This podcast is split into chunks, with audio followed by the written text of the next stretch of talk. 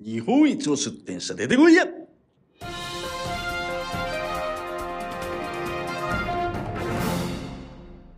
らしのマーケット大学の田島です。今回は日本一の出展者を決める祭典である暮らしのマーケットアワード2022中間発表の後半戦です。今回は前回お伝えできなかった4部門、格安引っ越し、リフォーム、家電の取り付け、エアコンクリーニングの各部門の総合得点と順位をお伝えします。今回からラジオ聞き方、選考基準を聞きたい方は、前回公開した中間発表の前半戦を聞いてください。そちらで詳しく説明をしています。簡単に概要を説明しますと、今回の中間発表では基準を4つに絞って選出しています。売上、口コミ評価、キャンセル率、リピート率です。これらの4つの項目を部門ごとに各5点満点で上位の店舗から機械的に5点から1点を相対的に割り振りました。5点 ×4 項目なので20点満点となっており、皆さんには総合点のみをお伝えします。店舗ごとの各項目の点数は売上などを推測できてしまうので公表できません。それでは各部門の中間発表を開始します。読み上げは今回 YouTube でもおなじみの小滝が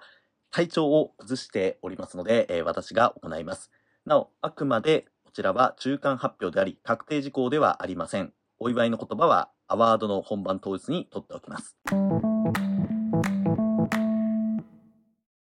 まずは、格安引っ越し部門です。約100店舗が選考に入りました。そのうち上位となったのはこちらの店舗です。点数順に発表していきます。13点、ファミールロジスティックス、埼玉軽貨物渡辺運送店、裏チャチャ引っ越し、単身引っ越しスクエア、便利屋トライ、軽引っ越しの安い、14点、ダックス運送、町浦明、15点、星川物流、16点、格安引っ越し不用品回収の e キャリー、リトルウィング、パンダサービス。トップの発表です。17点、赤棒ホープ運送。以上となります。大混戦の格安引っ越し部門ですが、昨年度金賞、口コミ評価4.97の大阪府の赤棒ホープ運送が17点で前半戦1位となりました。赤棒ホープ運送の強さはやはりキャンセル率の低さにあります。30%から40%くらいのお店が多い中、赤棒ホープ運送は10%近いキャンセル率となっています。日程調整や荷物の内容などからキャンセルが出やすいと言われている格安引っ越しですが、今年も低いキャンセル率をキープしています。赤棒ホープ運送のキャンセル率の低さ、この秘訣については店長の春田さんにラジオでもお話しいただいていますので、ぜひアーカイブを聞いてください。他のカテゴリーをやっている方も参考になるはずです。逆にキャンセル率が高いのは、裏チャチャ引っ越し、単身引っ越しスクエア、便利屋トライなど、売上で上位に入っている店舗となっています。そのためこの3店舗はキャンセル率の改善が課題になります。一方で、売上で下位となったのは、リトルウィング、星川物流です。評価やキャンセル率は申し分ない数字になっていますので、これからの数ヶ月は売上の向上に期待したいです。格安引っ越し部門の特徴として、大きなトラックを用意している店舗は売上で有利になり、逆にキャンセル率で苦労している傾向があるようです。そのため、大きなトラックを用意しながら、キャンセル率を抑えることができれば、圧倒的な1位が見えてくるのですが、現状ではそのようなお店が出てきていません。春の引っ越しシーズンが終了していますので、この換算期にどれだけ伸ばして改善できるのかで順位が大きく変わってきます。換算期は一部の人気店に予約が集中します。繁忙期のように黙っていても予約が入ってくる状態ではないので、お客様が頼みたいと思えるページになっているか、写真や文章の見直しがこれまで以上に重要になります。ちなみに、この格安引っ越しカテゴリーですが、暮らしのマーケットの中でも、お客様がツイッターに喜びの声を書くことが、まあ最も多いカテゴリーとなっています。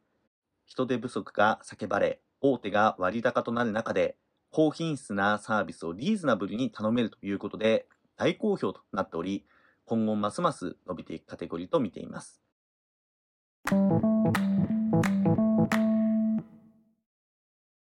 続いて、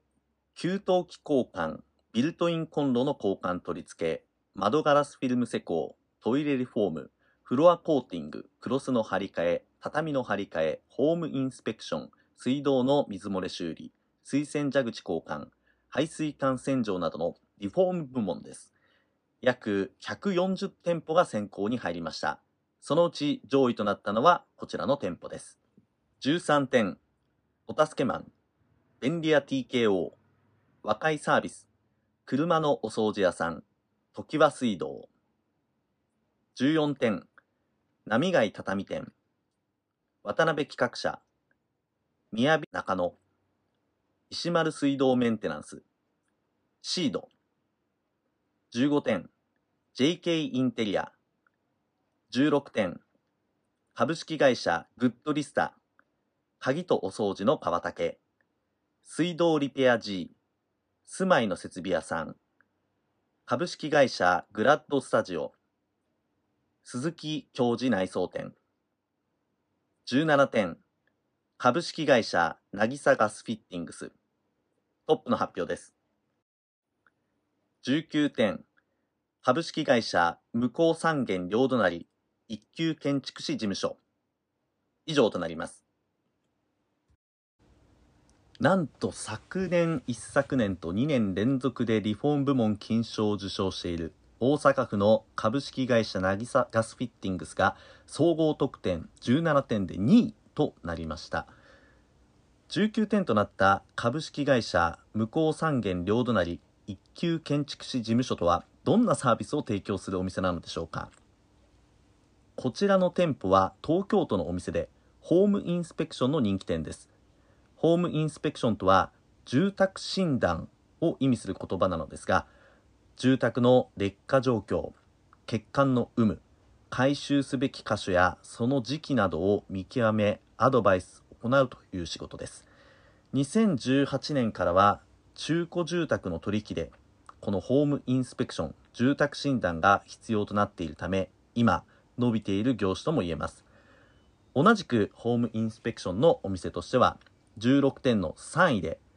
神奈川県の株式会社グラッドスタジアムも入っています。いずれも2021年の出店と出店から間もないんですが、実績を残しています。2021年出店の店舗ということで言えば、やはり16点を獲得した株式会社グッドリスタの快進撃にも注目です。埼玉県のガラスフィルム施工のこちらのお店は、去年の売り上げも高かったのですが、今年はそれを大きく上回る勢いで、しかも口コミ評価は4.98となっています。同じく2021年出店の店舗としては、埼玉県でフロアコーティングを提供する JK インテリアも伸びています。平均評価4.98。売上も高く、フロアコーティングですから、見積もりありきなのですが、キャンセル率を約20%に抑えています。そして同年出店で、排水管洗浄を行う東京都のお助けマン、埼玉県の和解サービスにも注目です。特にお助けマンのキャンセル率は10%を切っており、下田さんの優れた運営能力が見て取れます。さらに2021年出店の車のお掃除屋さんもご紹介したいです。こちらのお店、自動車関連部門がまだアワードにはないため、リフォーム部門での選出となっていますが、社内清掃で売り上げを伸ばしています。自動車関連サービスは今回ご紹介できなかったお店がいくつかランクインしており、今後、暮らしのマーケットにおける市場も大きく伸びていくと思われます。このように、たくさんのカテゴリーが集まるリフォーム部門、2019年までは、あの外注外住駆除部門もリフォーム部門の一部とされてきました。今回ご紹介した上位19店舗の平均評価は4.97と、口コミ評価が非常に高い部門となっています。こうした競争率の高さから言えば、金賞を獲得するのが一番厳しいカテゴリーかもしれません。アワード本番までの数ヶ月でどのような変化があるのか注目です。次はエアコンやアンテナの取り付けなどの家電の取り付け部門です。約170店舗が選考に入りました。そのうち上位となったのはこちらの店舗です。14点、便利屋アークスライフ、ファーストタスク、松沢電機、佐々木設備、ビュー株式会社、15点、コンプリート、安江、正木電機、スリーアップ、西日本家電サービス、関東アンテナ、リサイクルアシスト、町の出張、家電工事専門店、16点、久喜冷熱工業、重里伝説、大成アンテナ、光栄総合サービス、17点、大安伝説、上野電工、シャム伝説。トップの発表です。18点、リンクス。以上となります。3年連続金賞、YouTube でも工事の様子に賞賛の声が集まるリンクス岡田さんが1位となりました。しかし総合点では2位の大安伝説、上野電工、シャム伝説と1点しか変わらないという状況。前人未到の4連覇となるかどうかが楽しみです。その中でも特に兵庫県のシャム伝説は2021年の出店、エアコン取り付けが中心でありながら、キャンセル率を15%前後と低く抑えています。ちなみに、シャム伝説のシャムとは、飼っていたシャム猫のことだそうです。そして、総合得点16点の3位に目を向けると、同じく兵庫県の重里伝説は、口コミ件数470件、口コミ評価5.0と、オール5が続くとんでもない店舗が控えています。同じく16点には、2021年の出店で入賞を果たした久喜冷熱工業、2020年出店で昨年同賞の埼玉県の大成アンテナなど、新規出店で若い経営者のお店が並びます。また、14点で口コミ評価4.99のファーストタスクはユニークなサービスを提供しています。そのサービスは、ディスポーザーの修理、交換です。ディスポーザーとは台所の流しのま生ゴミ粉砕機のことです。ま海外、ま特にアメリカなどでは当たり前のようなのですが、ま私のような一般人は見たこともありません。近年、タワーマンションや新築戸建てで増えてきているというようです。故障が多いので修理交換の予約が増加しています。電気工事といえば、アワード2022中間発表でもお伝えしましたが、アンテナ取り付け、エアコン取り付けの間で、リピート率、キャンセル率問題というのがあります。まあ、どちらのカテゴリーが有利かというのはないのですが、まあ、エアコン取り付けが中心で、リピート率を伸ばし、キャンセル率を下げることに成功するお店が出てきたら、まあ、がぜ有利になってくると思われます。まあ、しかし今のところ、そのようなお店はありません。岡田さんの4連覇に注目です。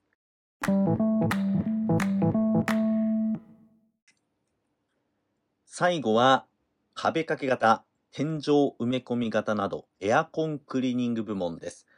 約170店舗が選考に入りました。そのうち上位となったのはこちらの店舗です。13点。アロハクリーンサービス。おうちの磨き屋さん株式会社グラティ。株式会社ライフシステム。専門ファクトリー .com。リペアス。システマーレ。地元のお掃除屋さん。お掃除トミー。合同会社キャベツ。ユークリーンサービス。大友ハウスサービス。近江電機。JR クリーニングインク。14点。株式会社プロコート。ハウスクリーニングのケアプラス。クリーンアップジャパン。プチプチ。カラピカ。田中メンテナンスサービス。クリーンコンシェルジュ。サンパクリーンサービス。クリーンタイズ。ジアグループ株式会社。スマイル。15点。モストリビングサポート。東京エアワークス株式会社、クリーンクラフター、ハウスクリーニングラボ、ブルースカイ合同会社、ビクトリーホーム、スプランドゥール、16点、ソルフル、パッションクリーニング、トップの発表です。18点、お掃除奉行、以上となります。2020年金賞、2021年鞍馬賞金賞のお掃除奉行が18点で1位となりました。2位は16点で2019年金賞のソルフル、そして2017年、18年と金賞のパッションクリーンが今年は順位を伸ばしています。手塚さん、数年ぶりの金賞はなるのでしょうか？私が注目しているのは15点を獲得した2018年出展、愛知県のブルースカイ合同会社です。口コミ評価4.97、1500件もの口コミを獲得しています。まあ、よく言えばもう少しですね、リピート率が伸びれば上位確定は間違いありません。ただ、それだけ獲得の難しいリピーターなんですが、あの銀賞宣言で有名な同じく15点の大阪のハウスクリーングラボ、林さん曰く、今年になってからリピート率が大きく伸びたというお話だったので、実感できるまでには出店から5年ほどかかるのかもしれません。現在のところ、林さんが銀賞に近いことは間違いありませんが、同店が7店舗と、競合も非常に多いという状況です。全体を見るとですね、えー、首都圏が14店舗、関西が10店舗、中京が6店舗であることを考えると、売上などを、まあ、いろいろ加味したときにですね、首都圏よりも関西や中京の方がいいお店が集まっていて、競争が激しいようにも感じます。特に関西は2021年出店、近江電機、JR クリーニングインク、2020年出店のジアグループ株式会社などが売り上げを伸ばしています。また、2022年の出店者でいうと、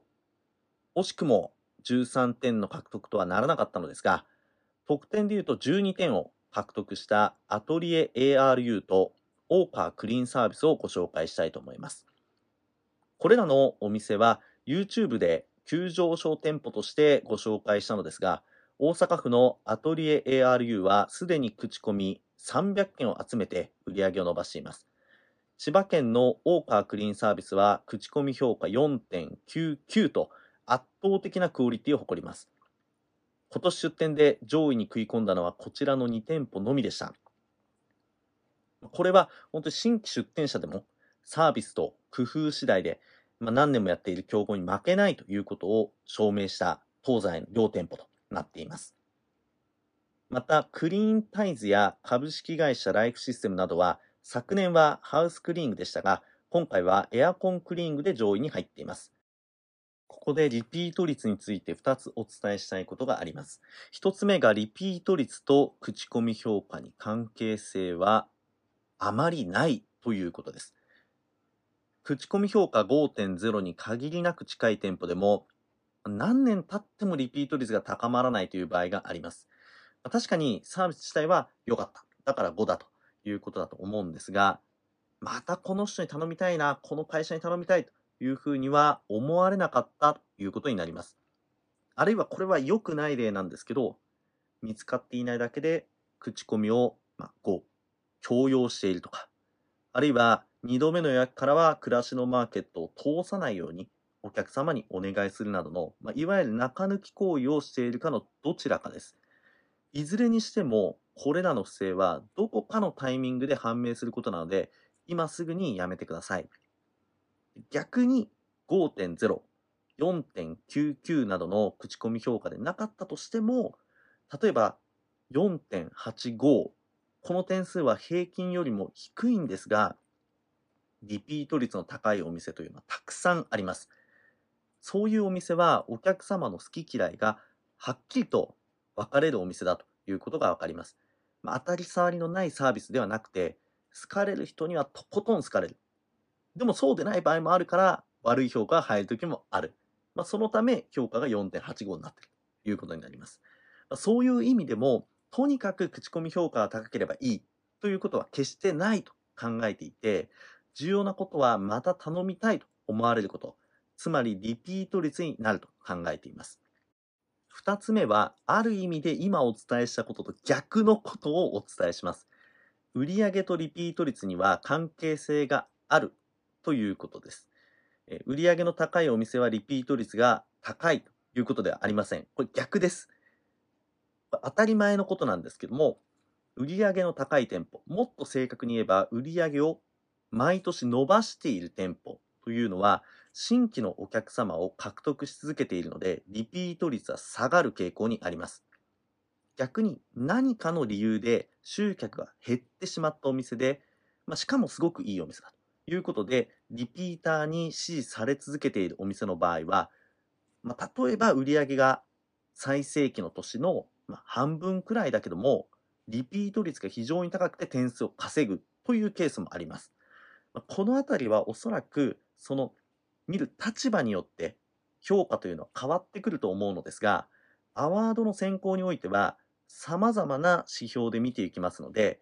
口コミ評価さえ良ければいいというわけではなく、売上やリピート率、まあ、その他様々な指標で評価されるからこそ、アワードには意味があるというふうに考えています。そして、アワード本番までにできることですが、こっから多くのサービスは換算期に入ります。この換算期でいかに売り上げを伸ばせるかというところが重要になってきます。特にアワード本番では今回のように4つの指標だけではなく、違反件数、ページの魅力、成長率、リピーター数など、もう本当に細かいいくつもの指標が入ってきます。特にページの魅力は大変重要です。皆さんの繁忙期対策にもなりますので、この機会にページの刷新を図ってください。ま、もちろん、黙っていてもいいサービスをすればきちんと予約が入ってくるということは、暮らしのマーケットの一番の魅力だと思うんですが、ま、初めて頼むお客様のためにも、ご自身の魅力、きちんと伝えるということも大切な接客です。ページの見直しを図っていってください。まあ、おそらくですが、上位の今回ご紹介したお店のうち、換算期に弱い、まあ、つまりページの魅力の弱いお店というのは順位を下げていきます。というわけで、すべての部門の中間発表をさせていただきました。最後にお伝えしますが、今回の順位はあくまで暫定的なものになります。繰り返しになりますが、アワード本番ではより多くの指標からより厳密な選考を行います。また前半戦でもお伝えしたように、今回は4つの指標で足切りをしましたが、本番では足切りのラインを下げます。そのため、口コミ評価があと一歩足りなかった従業員の多い大きなお店や、売上は少なくても素晴らしいサービスを提供している小規模なお店が上位に入ってくる可能性は十分にあります。お客様のために最高のサービスを提供する出店者さんには誰にでもチャンスがあります。さて、アワードですが、今年は早くも会場が決まり、日程調整をしています。今年は早めに皆さんにご報告できるように進めてまいります。本番をお楽しみに。